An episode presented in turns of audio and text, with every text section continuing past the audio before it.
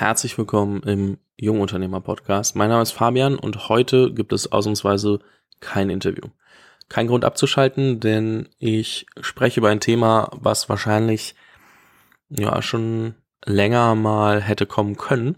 Und zwar über so den größten Fuck-up aus meiner letzten Zeit. Ich mache jetzt den Podcast seit fünf Jahren und äh, der Podcast hat nichts mit dem Fuck-up zu tun tatsächlich. Denn wer mich schon ein bisschen länger verfolgt, weiß, dass ich irgendwann mit der Code und Thomas Bachem angefangen habe, äh, YEP zu machen, Young Entrepreneurs Program. Ähm, ursprünglich gedacht als Support für junge Gründer, inhaltlich mit einem Netzwerk aus ähm, Gleichgesinnten, aber auch Mentoren. Und der ursprüngliche Ansatz war ein Einjahresprogramm, äh, das wir in Batches machen wollten, um eben jungen Gründern zu ermöglichen, ähm, die vielleicht nicht unbedingt in Berlin wohnen, äh, denselben Austausch zu haben, ähm, wie jemand, der hier wohnt und das ohne, dass man jetzt irgendwie wegziehen muss oder falls man noch in der Schule ist, ohne dass man irgendwie damit aufhören muss. Weil ich finde, dass irgendwie Berlin trotzdem noch Hotspot ist. Ähm, es gibt andere Städte, die da immer mehr nachkommen, aber wenn du wirklich ähm, so richtig, richtig tief in der Startup-Szene verwurzelt sein möchtest, dann gehört es manchmal dazu, zumindest regelmäßig in Berlin zu sein. Und ich dachte, wir können das vielleicht ein bisschen demokratisieren und auch unser Netzwerk ein bisschen zugänglicher machen. Und das war mal der Grundgedanke. Ich glaube, es ist auch kein Geheimnis, wenn ich sage, Yep gibt's in der Form heute so nicht mehr. Denn wir haben Ende 2020, also jetzt heute ist ähm, Mitte September, äh, haben, wir haben wir gesagt, wir machen das äh, nicht mehr weiter weil zu viel vorher irgendwie vielleicht schiefgelaufen ist, wo ich einige Fehler gemacht habe, weil operativ verantwortlich war ich für das ganze Thema. Und ich würde jetzt gerne einmal aufrollen, welche Probleme ähm, es gab bei Yep und was ich heute anders machen würde, weil ich glaube, dass sich davon relativ viel ableiten lässt für jedes Startup in einer frühen Phase. Und deswegen äh, ist das jetzt auf jeden Fall mal an der Zeit, das ausführlicher ähm, zu besprechen und da mal zu zeigen, äh, was und woran ich vielleicht auch gescheitert bin. Weil am Ende lernt man, glaube ich, schon sehr viel daraus, wenn man es mal äh, analysiert. Und es hat mir sehr weitergeholfen, das zu reflektieren. Und ich hätte wahrscheinlich auch schon früher darüber sprechen können, weil ich mir sehr, sehr viele Gedanken gemacht habe dazu. Weil ich glaube, ich bin so der Ansicht, man kann Fehler machen, ohne Probleme. Man sollte nur sich dann bewusst werden, ist man oder konnte man was dafür? Hätte man es verhindern können? Und wenn ja, wie kann ich das beim nächsten Mal gegebenenfalls ähm, verhindern? Und deswegen dachte ich, wenn ich schon so ein Medium wie den Podcast habe, dann kann ich auch mal, auch wenn ein bisschen verspätet, teilen, welche Fehler ich irgendwann gemacht habe. Vielleicht hilft das ja dem einen oder anderen oder vielleicht äh, kann sich jemand mit der Situation, in der ich da gesteckt habe, identifizieren. Und dementsprechend lass uns da direkt mal reingehen ähm, in die ersten Punkte. Also wie gesagt, YEP war ein ähm, Programm, ein Jahr, ein Badge äh, aus 28 Leuten am Anfang. Und das Ziel war mit Inhalten, also wir hatten Focus Camps, wo die Leute zusammenkommen. Dort hatten wir dann Workshops von Experten, von den Membern, ähm, so dass man inhaltlich was dazulernt. Wir hatten ein Mentorennetzwerk. Ähm, anfangs hat jeder einen Mentor bekommen. Ähm, später wurde das dann so, dass wir eine Mentoren-Plattform gebaut haben, wo man einfach konkret nach Sachen fragen konnte. Und wir hatten äh, Peer-to-Peer-Austausch, also unter den Membern Gruppen gebildet, sogenannte Accountability Groups. Ähm, der größte Fehler, den ich gemacht habe, beginnt tatsächlich schon da.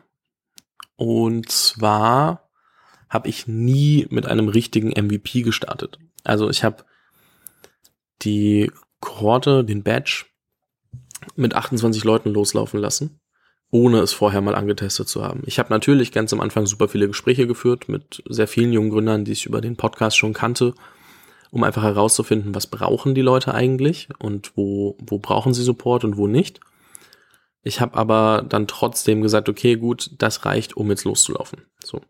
Ich hätte anders ein MVP gebaut. Denn was ich gemacht habe ist, dass ich gesagt habe, hey, lass uns Leute suchen zwischen 17 und 23, weil wir wollten wirklich junge Leute supporten. Und es gibt ja gerade immer mehr junge Leute, die während der Schule oder direkt nach der Schule, während des Studiums noch gründen. Und ähm, für die ist es aber manchmal super schwer, den äh, Anschluss zu finden in diesem ganzen Startup-Ökosystem. Weil wenn du schon in einem Startup gearbeitet hast oder irgendwo studiert hast und dann die ersten Berührungspunkte schon hattest mit 25, 26, dann hast du einfach einen anderen Anknüpfungspunkt.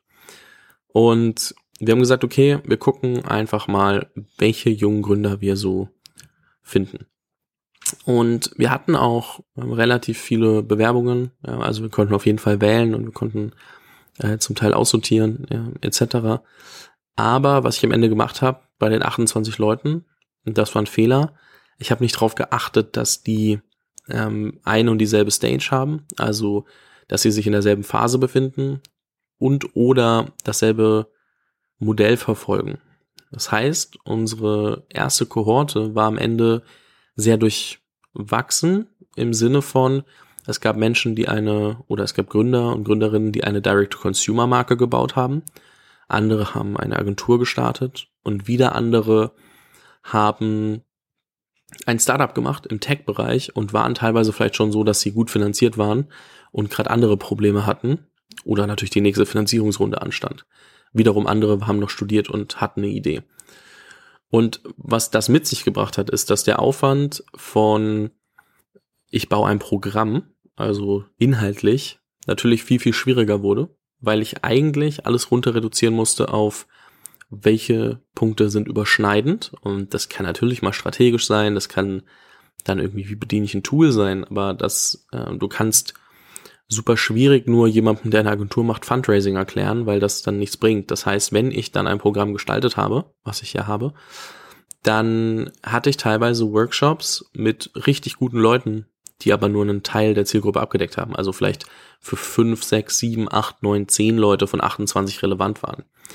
Und ich hatte aber nicht vier oder fünf Programmpunkte, sondern ich habe ein recht einheitliches Programm gemacht, was mir am Ende, glaube ich, auch zum Teil ein bisschen das Genick gebrochen hat.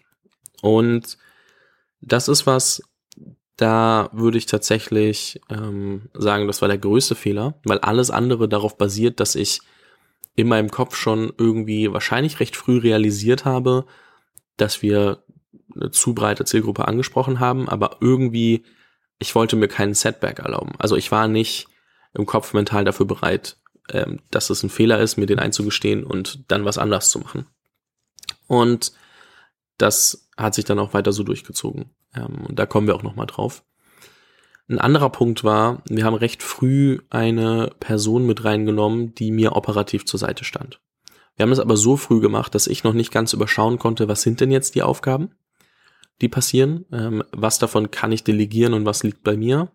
Und da war Strategie und Vision noch nicht final geklärt. Das heißt, ich wusste noch gar nicht, was passiert und ich war noch nicht bereit zu delegieren, weil ich das einfach noch nicht rüberbringen konnte. Und das war ein Riesenproblem ähm, für mich, weil am Ende hatten wir jemanden Fulltime dabei, den ich nicht auslassen konnte oder die Person, die ich nicht auslassen konnte. Und das natürlich was, was ähm, auch nicht ganz einfach ist, weil ich wusste, eigentlich müssten wir viel mehr machen, aber ich war irgendwo so zwischendrin. Ich konnte nicht über die Themen nachdenken, über die ich nachdenken sollte, weil ich noch nicht bereit war, eine Person zu führen. Also ich war persönlich auch einfach noch nicht weit genug. Also es war, ich hätte wahrscheinlich ein, zwei, drei Monate warten müssen und dann wäre das vielleicht ein bisschen, bisschen besser gegangen. Aber auch da komme ich gleich nochmal drauf zurück, was ich anders machen würde. Dazu kommt, dass wir irgendwie so eine Art Bauchladen gebaut haben oder ich eine Art Bauchladen gebaut habe.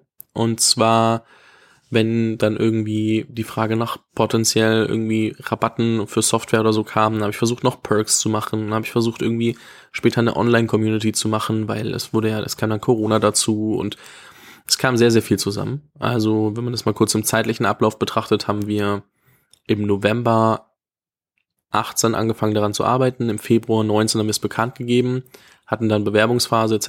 Im August sind wir losgelaufen, 19 und ähm, die ersten Fehler so richtig habe ich so nach November bemerkt. Ähm, dann im Januar haben wir uns, oder über Weihnachten habe ich mir sehr viel Gedanken gemacht, was man ändern kann.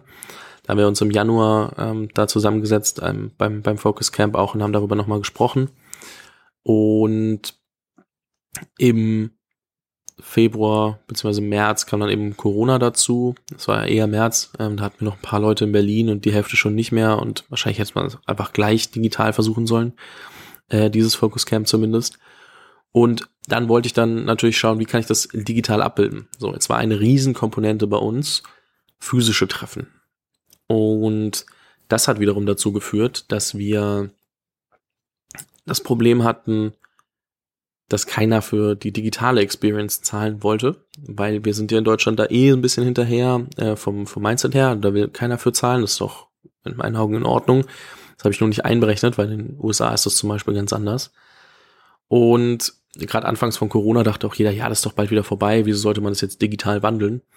Das heißt, ähm, ich irgendwie eigentlich das als Chance gesehen, gesagt, okay, man könnte jetzt eigentlich eine perfekte Community online bauen für junge Gründer, weil das noch sagen wir, noch besser ist, um äh, den ganzen Zugang zu demokratisieren, über den ich anfangs gesprochen habe, also zu Mentoren, zu, zu Gleichgesinnten, zu Experten. Wir haben dann auch regelmäßig ähm, Experten dazugeholt, die dann irgendwie einmal die Woche, teilweise alle zwei Wochen, ähm, mal einen Workshop gemacht haben. Und das Problem war aber, dass digital das für alle nicht so ganz greifbar war, weil alle das, das physische zurück wollten. Und so war das so mehr oder weniger angenommen. Das heißt, wir hatten dann teilweise so acht Leute bei einem Vortrag, wo 28 dabei sein könnten. Das war halt immer ein bisschen schwierig oder ein bisschen schade. Ja, das wäre eine Chance gewesen, aber irgendwie hat sich das dann trotzdem nicht so annehmen lassen, weil eben keiner dachte, dass Corona so lange dauert. Und ähm, dadurch, dass das dann alles mein MVP-Run war quasi, ja, mit viel zu vielen Leuten, das heißt irgendwie, sagen wir mal, 25 bis 30 Meinungen, die dann auf mich eingeprasselt sind, war es auch sehr, sehr schwierig, da gute Entscheidungen zu treffen und zu sagen, okay, hier müssen wir nachjustieren und hier nicht. Dadurch, dass diese eben auch noch aus verschiedenen Feldern kamen, hat es das nicht einfacher gemacht. Und da kam dann einfach viel zusammen, wo ich wirklich sagen muss, da hätte ich mir einen kleineren MVP-Run vorstellen können. Ich glaube, es gibt ein großes Stichwort bei dem Ganzen, und das heißt Product Market Fit. Das heißt herauszufinden, ist dein Produkt wirklich bereit für den Markt? Und nicht einfach loszurennen und zu sagen, wir machen das jetzt für alle, sondern sich eine kleine Zielgruppe zu nehmen, das einmal zu testen und ich hätte ja auch einfach einen drei Monats Testrun machen können und wenn dann in dem Bereich alles gut wäre, dann nice. Dann hätte ich auch ähm, sagen wir mal skalieren können. Ähm, das Modell, das wir anfangs gewählt haben, war natürlich nur linear skalierbar, also über mehr Batches und mehr Teilnehmer. Und da ist die Frage, ob wir das oder wie viel wir das hätten machen müssen. Ähm, aber das war auf jeden Fall noch nicht ready. Vor allem, weil ich auch immer mit Tom drüber gesprochen habe, dass eine weitere Option B2B-Sales sind, also Partner, die Lust haben, mit jungen Gründern zu arbeiten, war tatsächlich dann auch nicht so einfach, weil dadurch, dass ich keinen klaren Wert definiert hatte, den ich ähm, den B2B-Kunden liefern kann, habe ich dann ähm, versucht, einfach nur irgendwie Sales zu machen und das kann auch nicht funktionieren. Das heißt, ich habe tatsächlich einfach keinen Fokus mehr gehabt, weil ich habe irgendwie B2B-Sales gemacht. Ich habe mich damit ähm, beschäftigt, dass ich gemerkt habe, okay, irgendwas habe ich da verbockt. Ähm, ich wollte es mir nicht direkt eingestehen, auch wenn ich wahrscheinlich schon früher das hätte finden können, das Problem, und äh, lösen können ähm, in einer gewissen Zeit noch. Irgendwann war es dann doch zu, zu spät auch. Irgendwann kam Corona dazu ja, ich würde nie behaupten, dass die Pandemie jetzt irgendwie für, für das Scheitern von, von Jep verantwortlich ist. Dementsprechend ist ein Side-Fact, ähm, der aber uns ein neues Modell hat testen lassen, wo wir auch gemerkt haben, dass wir einfach insgesamt nicht klar genug kommunizieren konnten, was ist unser Mehrwert, den wir liefern. Und äh, da habe ich einfach Schwachstellen gefunden.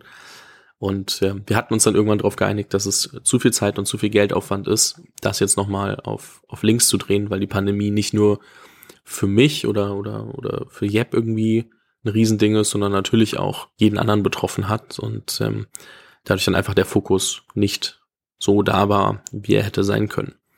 So, das einmal ganz kurz ähm, aufgebaut. Also wir hatten keinen Product Market Fit. Ähm, ich hatte zu wenig Fokus äh, als Gründer, weil ich meine Aufgabenbereiche ein bisschen gesplittet habe, war aber auch noch nicht bereit, als Person zu delegieren und, und zu führen, weil ich in der zu frühen Phase geheiert habe und ähm, wir hatten auch keinen Fokus bei der Zielgruppe und haben deswegen einfach alles gebaut, was quasi geht und was gefragt wurde und nicht priorisiert oder nicht sauber priorisiert. Und wir haben vergessen oder äh, uns äh, dagegen entschieden, irgendwie einen MVP-Run noch kleiner zu machen, wollten zu schnell zu viel. Und ich, das Lustige ist, eigentlich hätte ich es ja besser wissen müssen. Ich habe zu dem Zeitpunkt schon keine Ahnung, 150, 200 Interviews gemacht. Ich habe all das schon mal gehört und trotzdem habe ich es verbockt. Und das ist eigentlich ganz interessant, weil ähm, nur wenn man es in der Theorie schon irgendwie zehnmal gehört hat, äh, muss man sich dann schon zusammenreißen, äh, dass man es auch umsetzt. Weil man kommt schnell an den Punkt, wo man denkt, ah, ich kann smarter sein als das System, ich kann das ausdribbeln. Meistens ist es wahrscheinlich schwierig. Ähm, deswegen würde ich heute einfach nochmal da kurz darüber sprechen, was ich anders machen würde. Und ich würde danach auch nochmal kurz sagen, was passiert ist, als ich die Entscheidung getroffen habe und was, was heute so ansteht. Aber was würde ich heute anders machen? Und das ist jetzt nicht nur auf äh, Yep bezogen, sondern tatsächlich auf was würde ich machen, worauf würde ich achten, ähm, wenn ich eine neue Firma gründe und oder ein neues Projekt starte. Ich fange es trotzdem anhand des Beispiels von Yep an. Ich würde eine sehr, sehr klare Target-Persona definieren. Also, wenn ich jetzt zum Beispiel junge Gründer targetiere, dann würde ich sagen, es sind junge Gründer, die haben ihre Pre-Seed-Finanzierung bereits aufgenommen. Ähm, das heißt, sie haben erste Angels. Es muss keine finale Runde gewesen sein, aber sie haben erste Angels von der Idee überzeugt und bereiten sich jetzt auf eine Seed-Finanzierung vor. Weil dann, auch wenn die Geschäftsmodelle sich ein bisschen unterscheiden, haben alle dieselben Probleme. Wie gebe ich das Geld sauber aus? Brauche ich Talent? Brauche ich Marketing? Welche Traction brauche ich? Worauf muss ich achten, wenn ich äh, ein VC in der nächsten Runde hinzunehmen möchte? Das heißt, ich kann ganz, ganz klar sagen, in welcher Phase befinden die sich und welche Probleme haben die. Ist interessant, weil genau das habe ich dann mit meinem Podcast gemacht. Und das ist vielleicht aufgefallen, wenn du den Podcast schon länger hörst, dass ich von Gründer-Stories und ein paar Themen, äh, die ich be behandle, sehr tief in Themen reingegangen bin inzwischen. Also ich mit jedem Gast, mit dem ich spreche, spreche auch darüber, welche Themen können wir am Ende im Podcast liefern, die für Gründer in der Phase zwischen Ideation und Series A spannend sind weil ich werde das im Podcast nicht ganz, ganz, ganz so krass runternischen, aber es sollte schon so sein, dass die Leute sich entschieden haben, okay, ich will ein Startup gründen oder ich gründe ein Startup und habe schon gestartet und sich im Prozess befinden. Und dafür muss ich Mehrwert liefern. Und seitdem ist auf jeden Fall die Rate an Feedback, die ich bekommen habe, ähm, deutlich besser geworden. Also die Zahlen sinken äh, ein bisschen, weil es ist halt nicht inspirational, nicht jeder kann sich's anhören. Nicht jeder, der sich irgendwie für Startups interessiert, interessiert sich, äh, wie man VC-Funding bekommt. Und trotzdem ist es so, dass es einfach eine viel, viel besseren ähm, Zusammenhalt gibt oder, oder eine Feedback-Loop etc. Und deswegen würde ich mir sehr viel Gedanken machen, wer ist meine klare Target-Persona, da mit denen sprechen und schauen, wie viele davon kriege ich zusammen für ein MVP. Und ich würde nicht 20 Leute nehmen, wobei, wenn es dieselbe Target-Persona ist, würde es in dem Fall auch funktionieren, aber ich würde wahrscheinlich mit fünf bis zehn mal einen Monat irgendwie durchplanen oder zwei und gucken, wie gut kommen wir voran. Dann würde ich die Vision in kleine Schritte runterbrechen. Das heißt, ich würde mir sehr Gedanken machen, ja, wo will ich hin? Wie wird sich das entwickeln übers MVP hinaus? Was davon muss von Tag eins da sein? Also wirklich MVP. Bei Yep hatte ich das Gefühl, ich muss direkt das perfekte Produkt liefern und das kann einfach nicht funktionieren. Wenn du versuchst, direkt aus dem Bauchladen das perfekte Produkt zu liefern, dann weißt du nie, welche Teile und welche Werteversprechen am Ende für den Kunden relevant sind. Und das ist super, super schwierig. Und ich würde auch erst jemanden mit reinnehmen, wenn ich klar kommunizieren kann, wo soll es hingehen und wie sind die gedachten Schritte. Das darf gechallenged werden, aber wenn ich noch nicht auf einem grünen Zweig bin mit der Gesamtsituation, dann bringt mir eine zusätzliche Kraft nicht, weil ich beschäftige die zwar, aber nicht sinnvoll. Zumindest war das bei mir oft ein Problem, dass ich das Gefühl hatte, dass ich nicht wirklich Aufgaben habe, weil ich selber noch nicht ganz weiß, wo wir ansetzen sollen. Und ähm, dementsprechend äh, Scale Small, also so wirklich ähm, sich erst Gedanken machen, was wollen wir testen, welche Hypothesen liegen dem Ganzen zugrunde, wie sieht mein MVP aus? Und kurz mal Geduld mitbringen. Du kannst skalieren in dem Moment, wo du Product Market Fit hast. In dem Moment, wo du Product Market Fit suchst, also den Punkt, wo du merkst, okay, der Markt nimmt dein Produkt wirklich an und du löst das Problem und die Leute bleiben dabei und sind happy und sagen, ohne das Produkt kann ich nicht leben, merkst du, dass ähm, du dann einfach mehr von dieser Sorte suchen kannst. Also mehr Menschen, mehr Kunden, die dieses Problem haben. Bis dahin hast du ein Riesenthema, weil es ist einfach super schwierig ähm, zu skalieren, wenn du noch gar nicht weißt, wo du eigentlich bist. Und das ist ein Riesenthema, was viele Startups haben, dass sie einfach versuchen, alles mit Geld zu bewerfen. Patrick Hede, ähm, auch bereits im Podcast gewesen, meinte auch irgendwie letztens erst zu mir, es gibt zwei Phasen im Startup, Pre-Product Market Fit und Post-Product Market Fit. Pre-Product Market Fit solltest du kapitaleffizient wie möglich arbeiten, weil du musst ja herausfinden, welchen Trigger du setzt, welches Werteversprechen du brauchst, wie das, ähm, wie dein Startup funktioniert. Wenn du dann ähm, siehst, warum Leute bei dir kaufen und dass sie bleiben, ähm, ohne dass du jetzt irgendwie 100% Discount auf alles gibst, sondern halt wirklich das Produkt genauso haben wollen und nutzen wollen und du dann kohortenbasiert sagen kannst, diese Kohorte funktioniert, diese nicht, dann kannst du auch ähm, Marketing oder, oder Geld von VCs, also VCs nehmen und draufschmeißen. Habe ich jetzt in dem Fall nicht gemacht. Ich hatte mit der Code gearbeitet und ähm, musste quasi nicht nach externem Geld suchen äh, wegen der Code. Ähm, bin denen auch sehr, sehr dankbar dafür. Aber für jedes andere Startup gilt ähm, oftmals, dass VC-Money erst, also am besten ist, wenn du eine kleine Flamme hast, die du schon angezündet hast und die du schon, die du schon gefunden hast und dann Öl ins Feuer gießt. Und so sollte man VC-Money betrachten. Angel Money kann sein, diese Flamme irgendwie zu finden und, und äh, ein Feuer zu entfachen. Aber um das Feuer richtig groß zu machen, kannst du dann VC-Money draufkippen. Das heißt, Öl ins Feuer gießen. Und die Analogie kommt auch ähm, von, oder die Metapher kommt auch von Patrick, witzigerweise. Die hat er mir aber bei unserem ersten Treffen damals schon erzählt und es passt einfach, weil wenn du kein Product Market Fit hast und Geld reinschmeißt, dann wirst du immer mehr VC-Money brauchen und kriegst das nur zu bescheidenen Konditionen, weil du eben keine Traction entwickeln kannst. Weil wenn jemand bei dir kauft und dann nicht bei dir bleibt ähm, und du den für teuer Geld wieder zu einem Kauf bringen musst, dann wird das sehr, sehr teuer äh, in Anteilen, wenn du da nochmal VC-Money reinholst.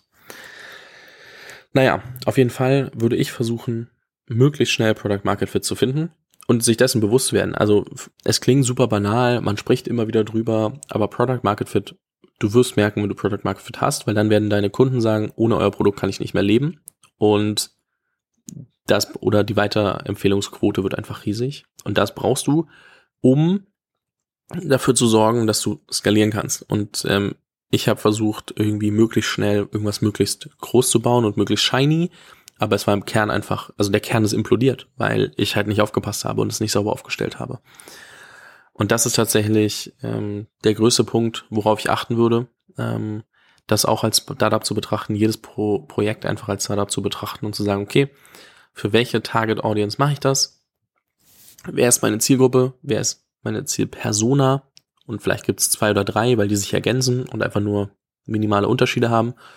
Man testet diese Personas und Kohorten und findet dann heraus, was funktioniert, macht mehr davon und skaliert dann langsam aber sicher. Aber was du nicht machst, einfach loszurennen, zu sagen, ich weiß schon, wie es funktioniert. Wir targeten einfach alles und bauen einfach alles. Weil wenn du nicht priorisieren kannst, innerhalb des Startups hast du ein Riesenthema.